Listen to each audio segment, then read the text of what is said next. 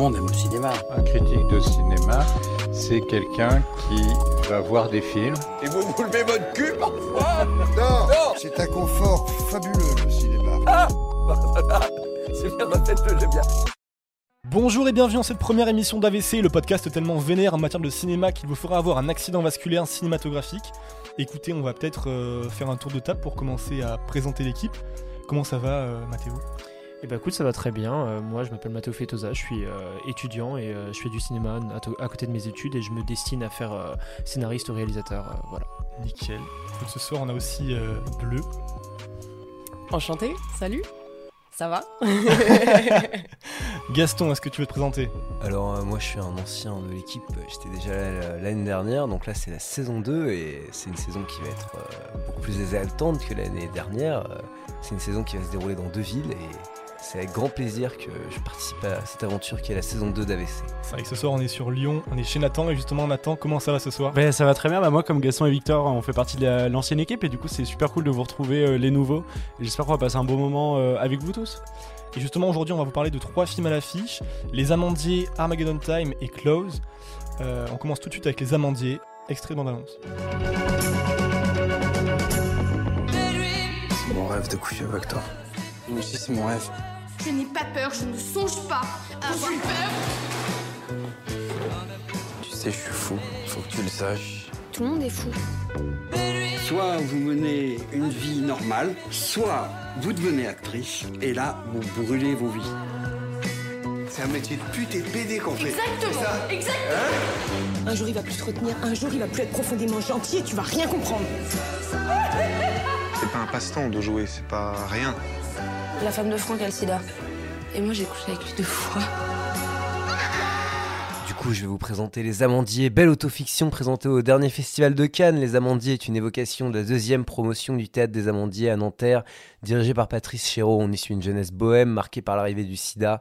Alors que les cultures bénéficient des généreux budgets des années longues, Valeria Brini Tedeschi signe un film intimiste, une belle histoire d'amour entre une âme candide et une âme détruite par la drogue dure. C'est c'est un beau film que je n'ai pas envie de, de vous spolier, mais c'est un De vous spolier. De vous spolier, oui, oui, oui. Un film que, que je n'ai pas envie de vous spolier, mais qui est magnifique et que je vous encourage à aller voir. Voilà, Les Amandiers, donc film de Valeria Bruni Tedeschi qui est sorti. euh, Tedeschi Tedeschi? Je sais pas, Tedeschi, Tedeschi, Tedeschi. italienne. Avec à l'affiche, on retrouve Nadia Tereskevich, je crois qu'on prononce. Tereskevich. Euh, Sofiane Benasser et Louis Garrel également. Nathan, est-ce que tu veux commencer à donner ton opinion sur le film? Ouais, pourquoi pas. Bah déjà, euh, c'est mon gros coup de cœur de l'année 2022 au cinéma. J'ai trouvé le film magnifique. Euh, que ce soit sur l'utilisation de la pellicule et euh, sur tous les rapports de focus et le point qui a été fait. Mon prof de ciné trouve que justement le, directeur de la photo sait pas faire le point. Je suis pas d'accord. Au contraire, on a souvent beaucoup de flou qui permet vraiment justement de laisser de la place pour le drame intimiste parce qu'en fait c'est ce qu'on voit dans le film et c'est ça la force de l'écriture, c'est-à-dire qu'on a un film choral, c'est-à-dire un film en fait avec plusieurs personnages principaux. Parce que on va suivre les 12 personnes de la troupe et en fait, euh, Valérie Bruni Tedeschi et euh, les deux, les deux, euh, ces deux co-scénaristes ont réussi en fait à créer 12 personnages qui sont extrêmement bien caractérisés, qui apportent tous quelque chose à l'intrigue et en même temps, ils peuvent tous être développés à leur juste valeur, apporter quelque chose sans non plus marcher dessus. Tout est cohérent, c'est super bien mené. Le film dégage vraiment une énergie fabuleuse et on, approche en fait une structure tragique. On a justement ce Rise and Fall qui est hyper intéressant avec une. Une, une fin qui est euh, presque démoniaque tant elle nous saisit puis on tombe de très haut et c'est magnifique. Tu trouves vraiment que c'est un film choral, que le personnage joué par, euh, par Nadia Tereskevich, euh, c'est pas le personnage principal Si, si, si, si, mais en fait, c'est un film choral parce que on a, je- crois que sur les 12 membres de la troupe, en plus de, du directeur du théâtre, Patrice Chéreau, et euh, du, di- du directeur de l'école, j'ai oublié son nom, euh, ça fait 14 personnages et qu'on voit assez fréquemment, qui reviennent plusieurs fois. Je pense qu'on a 8 personnages qui se partagent quasiment tout le temps l'écran. Mhm. Et en plus, euh, ils changent, les cercles, euh, les cercles se réduisent, euh, grandissent, etc. Et puis on a des scènes de représentation où travaille au théâtre. En fait, on a euh, tous les personnages qui sont là et euh, je trouve que la répartition des rôles est vraiment parfaite. Le directeur de l'école, euh, c'est Pierre Romance. Merci. Euh, moi, c'est un film que j'ai trouvé très bon. Franchement, je ne l'ai pas vu depuis plusieurs mois parce que je l'avais vu à Cannes. J'ai pas eu l'occasion de le revoir. Euh, c'est un film, ouais, c'est un très beau portrait de la jeunesse d'une époque, je trouve. Le film fait penser un peu au Péril Jeune de Cédric Clapiche, je sais pas si certains l'ont vu. Donc, le Péril Jeune, c'est un film qui est sorti dans les années 90, qui traite d'un groupe de jeunes lycéens. Pour moi, il y a cette idée un peu de traiter d'une jeunesse, de traiter d'un groupe de jeunes personnes qui, qui grandit et s'affrontent en- bah, face à leurs amours, face à leurs peines, face à leur désir aussi de réussite et de gloire. Ce que, ce que je trouve intéressant, c'est que le, le film réussit bien à immiscer le, le spectateur dans un domaine très précis qui est le, le théâtre et encore plus, encore plus précisément dans l'école des Amandiers. C'est un milieu que je connaissais absolument pas, qui m'était complètement inconnu. Et au fur et à mesure du, du film, de l'intrigue, je, me, je rentre complètement dans, dans cette histoire-là et je m'identifie vraiment au personnage.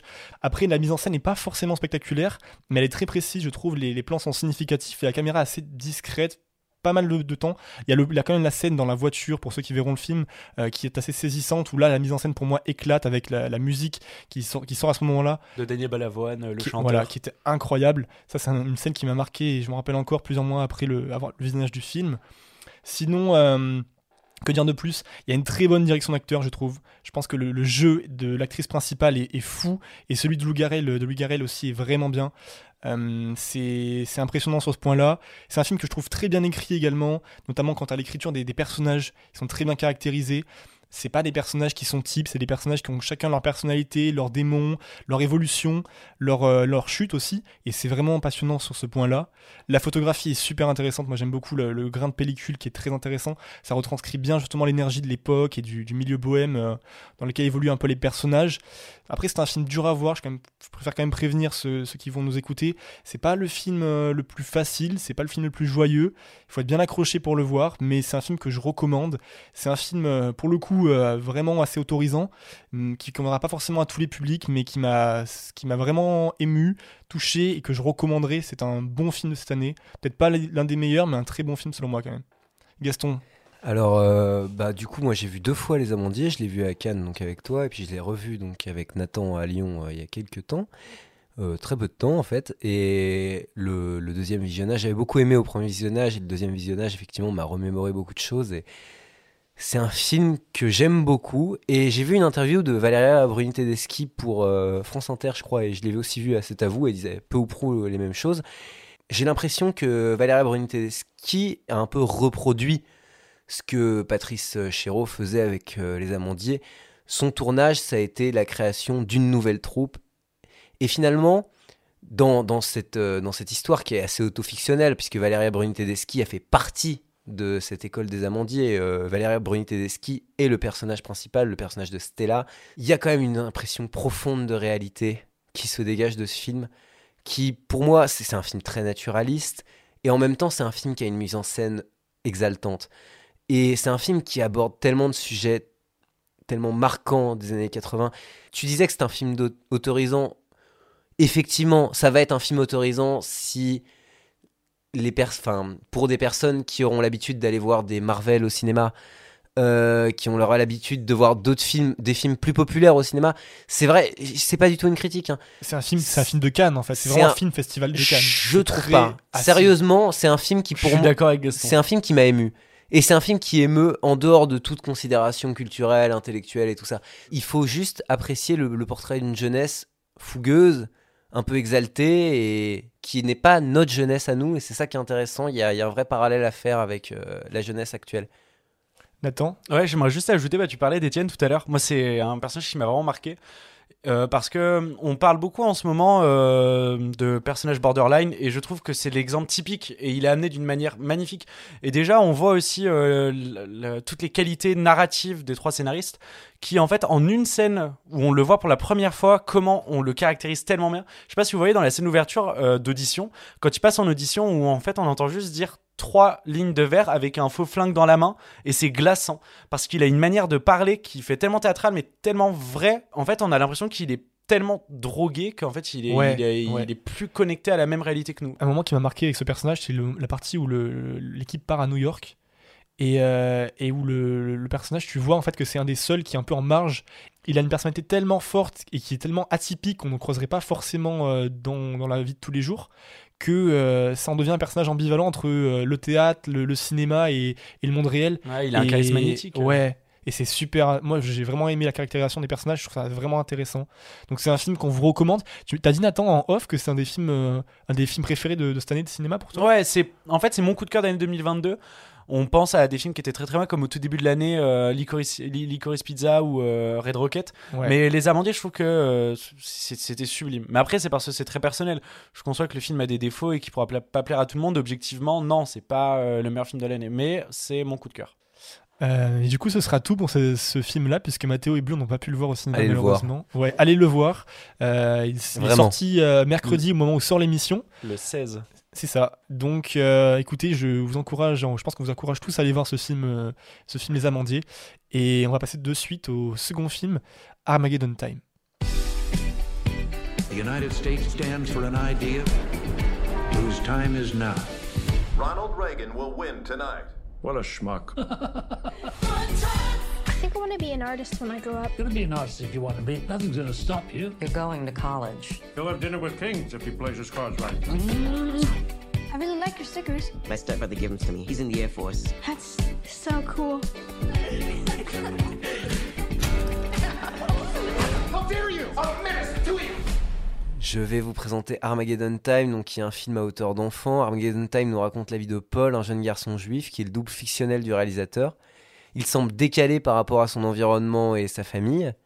Donc c'est un jeune garçon assez rebelle euh, qui est dans sa préadolescence et il se lie avec Johnny, donc un jeune garçon euh, afro-américain issu d'un milieu très défavorisé. Et les deux garçons seront séparés par les inégalités raciales et les inégalités sociales. Donc dans cette autofiction assumée, la famille Trump apparaît euh, comme une image de l'élite new-yorkaise blanche à laquelle la famille de Paul, tout en professant des convictions progressistes, tente bon gré mal gré d'intégrer ses enfants au nom de l'ascension sociale. Voilà, voilà, donc euh, Armageddon Time, nouveau film de James Gray après Ad Astra et The Lost City of Z, notamment avec à l'affiche euh, Anna Tawai, Anthony Hopkins ou encore Jeremy Strong. Tout comme Les Amandiers, il été également en compétition au Festival de Cannes cette année. Est-ce que, euh, Mathéo, tu aurais commencé à donner ton avis sur ce film? Alors, euh, donc moi, c'est un film que j'ai plutôt apprécié, même si euh, j'y trouve euh, plusieurs défauts assez marquants. C'est un film très intéressant sur, sur le passage à l'âge adulte. Il y a quand même plusieurs éléments qui, notamment la vision du rêve américain par les yeux d'un enfant, c'est quelque chose qui... pour le coup, change de plusieurs, plusieurs autres types de films qui traitent de ce sujet euh, et qui lui apportent un peu de légèreté.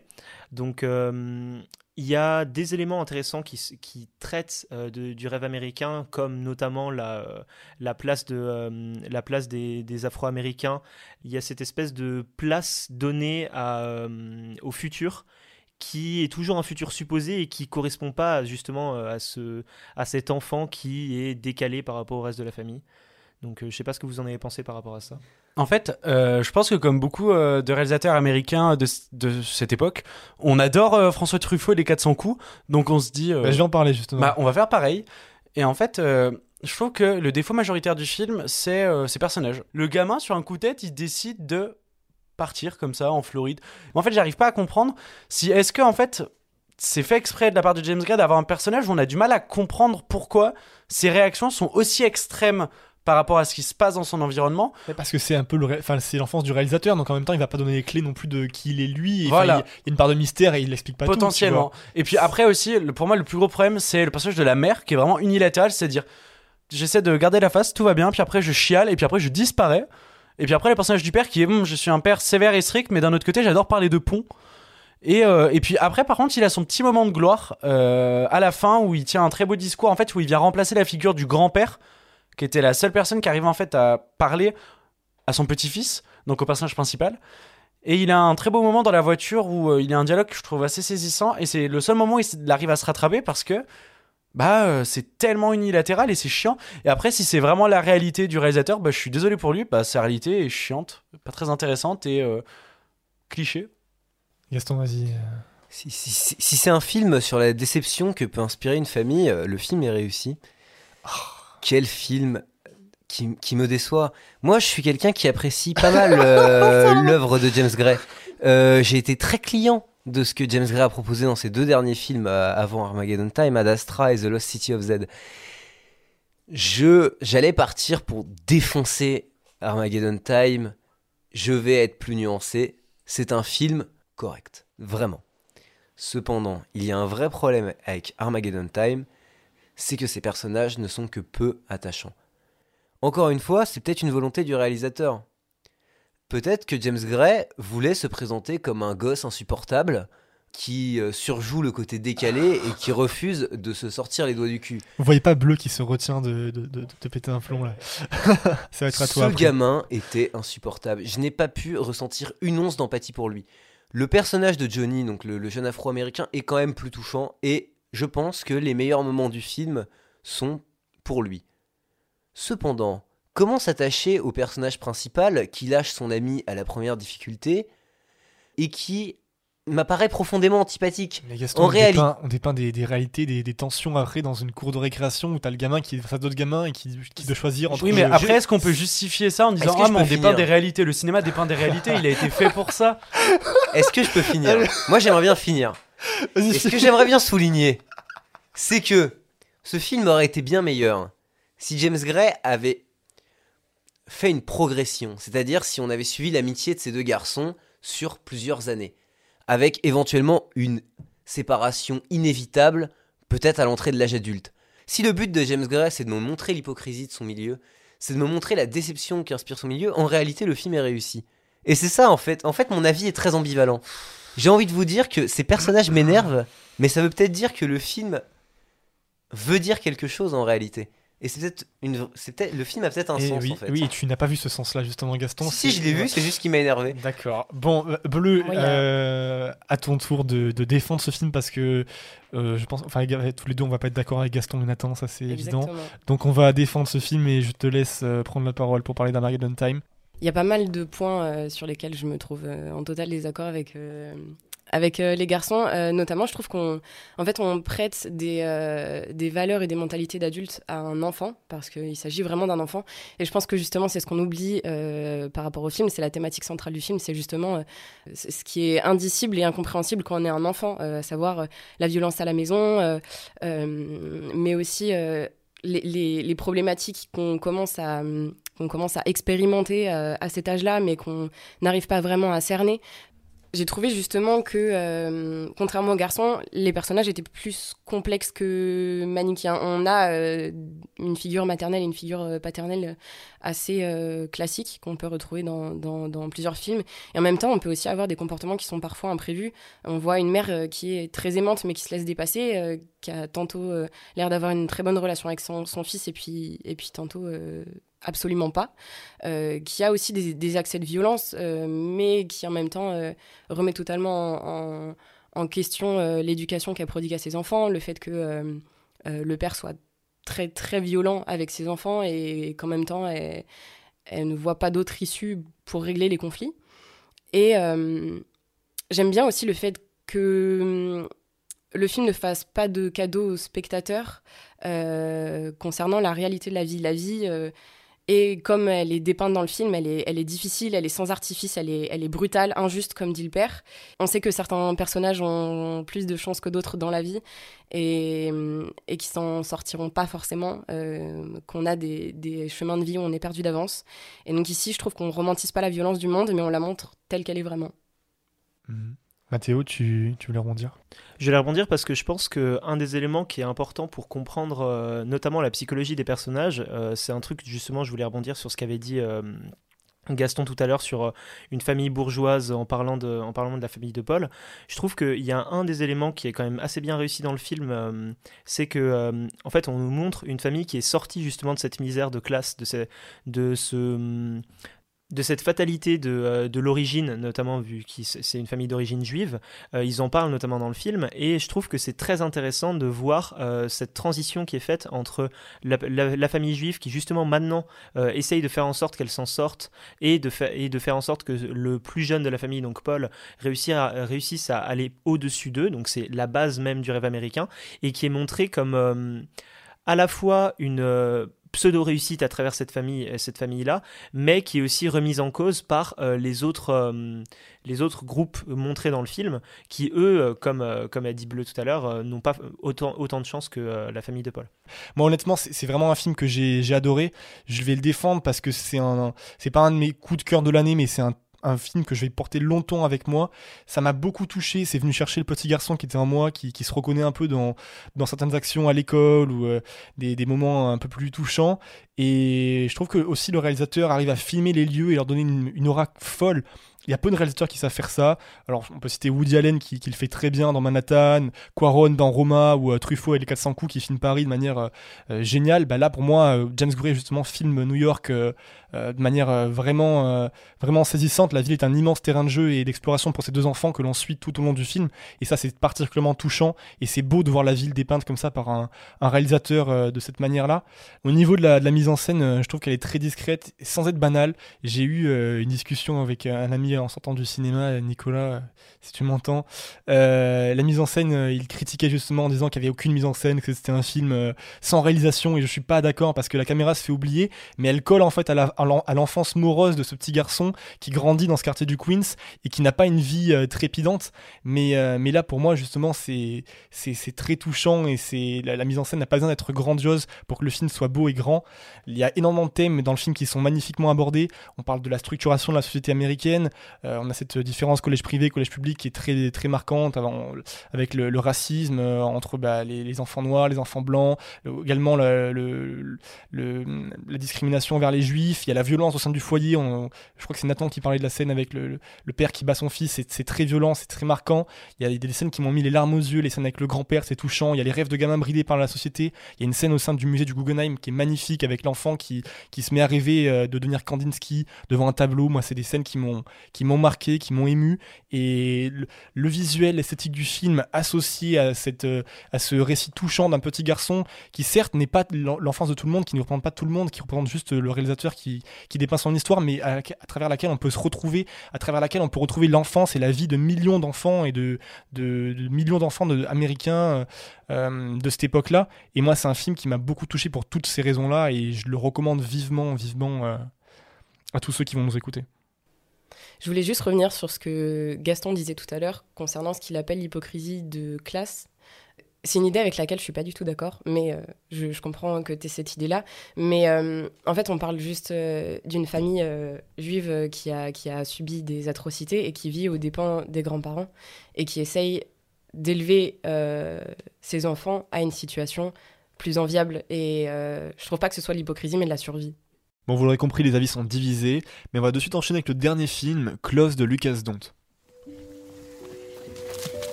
Ils sont derrière, cours Ah, voilà quoi. Je vais dormir chez Rémi ce soir. Tu reviens chez nous un jour? Peut-être. Ouvrez les fenêtres, les garçons.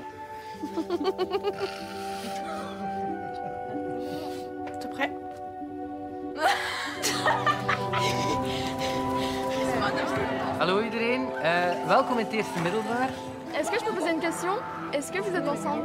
Non, on n'est pas en couple. Je pense qu'ils sont meilleurs amis plus plus. Oui, on est plus plus, mais genre même quasiment frères, c'est pas. Voilà. Peut-être que vous assumez pas. Je vais vous présenter donc Close de Lucas Dont. Donc c'est un beau film euh, sur la fin de l'enfance euh, et la mort de la candeur. En Belgique, deux jeunes garçons liés par une relation fusionnelle et innocente s'éloignent inexorablement alors qu'ils entrent au collège. Léo, blond et fluet, renie son androgénie naturelle pour aller vers le monde viril des adolescents, là où le sensible Rémi semble choisir de rester fidèle à lui-même. Cette rupture amicale ne sera pas sans conséquence. Très bien, donc euh, Close, qui est le deuxième film de Lucas Dont, après Girl, avec au casting euh, Eden Dambrine, Gustave De Waal et Emily Dequesne, notamment. Et le film est passé lui aussi par la compétition du Festival de Cannes et a reçu le grand prix du jury. Voilà ce qu'on peut en dire. Est-ce que Gaston, tu veux donner ton opinion maintenant sur le film?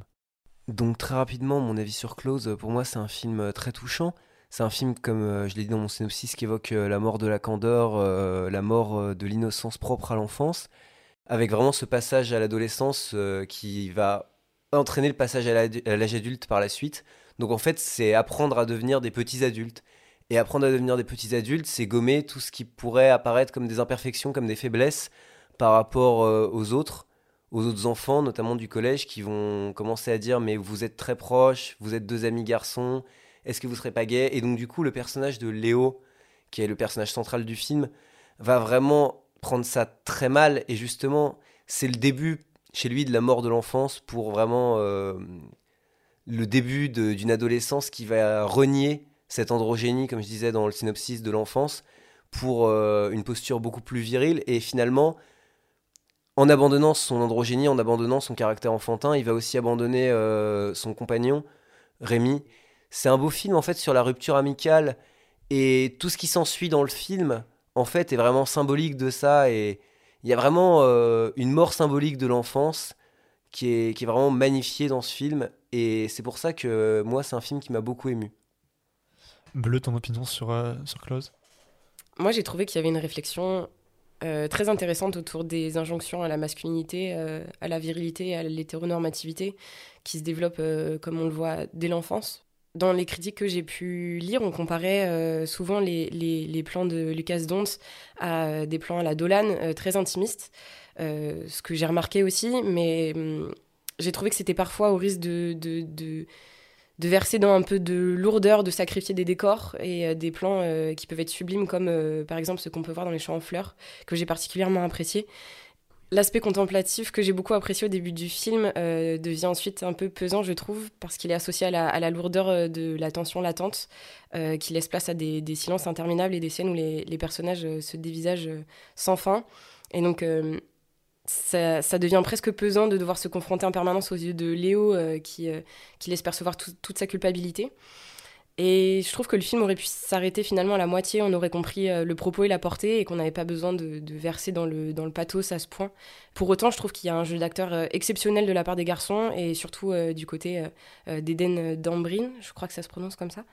Et on, on- a une sensibilité qui provoque une, empathie, une empathie extrême, et, euh, et on est face à une, très belle représentation de cette phase de transition étrange qui advient à l'adolescence euh, et des rapports euh, d'amitié entre deux jeunes garçons.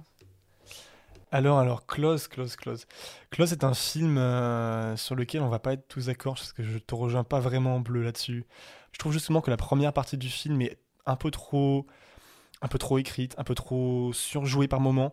Et c'est très touchant, c'est très beau, il y a de très belles scènes. Il y a un travail sur la photographie entre bah, les, passages de, vie, de, euh, de, de rêves en fait, de deux enfants qui s'évadent et qui imaginent leur, vie, qui sont encore des enfants, et les passages plus euh, crus, plus réels, face à d'autres enfants de l'école, avec ces, ces, comme disait Gaston, ce, passage vers l'âge adulte, où on a du coup cette manifestation vraiment des, des conflits, euh, des conflits d'adultes ou des conflits en tout cas d'adolescents. Je trouve la mise en scène vraiment flamboyante. Il y a des, des plans, euh, notamment dans les scènes de, hockey sur glace. En fait, l'enfance, euh, euh, le hockey sur glace, c'est un peu son exutoire. Et les scènes de hockey sur glace sont filmées avec des travelling, enfin pas des travelling, enfin c'est oui, c'est des, c'est un steadicam sur patin à glace qui tourne autour de l'enfant. Et c'est magnifique d'avoir cette espèce de- d'effet de tourbillon dans un, dans enfin, dans un, un moment où l'enfant est complètement perdu et essaie de défouler sa colère à, travers ce sport-là. Moi, c'est des scènes qui m'ont vraiment marqué. Après, je vais avoir des réticences sur pas mal de points.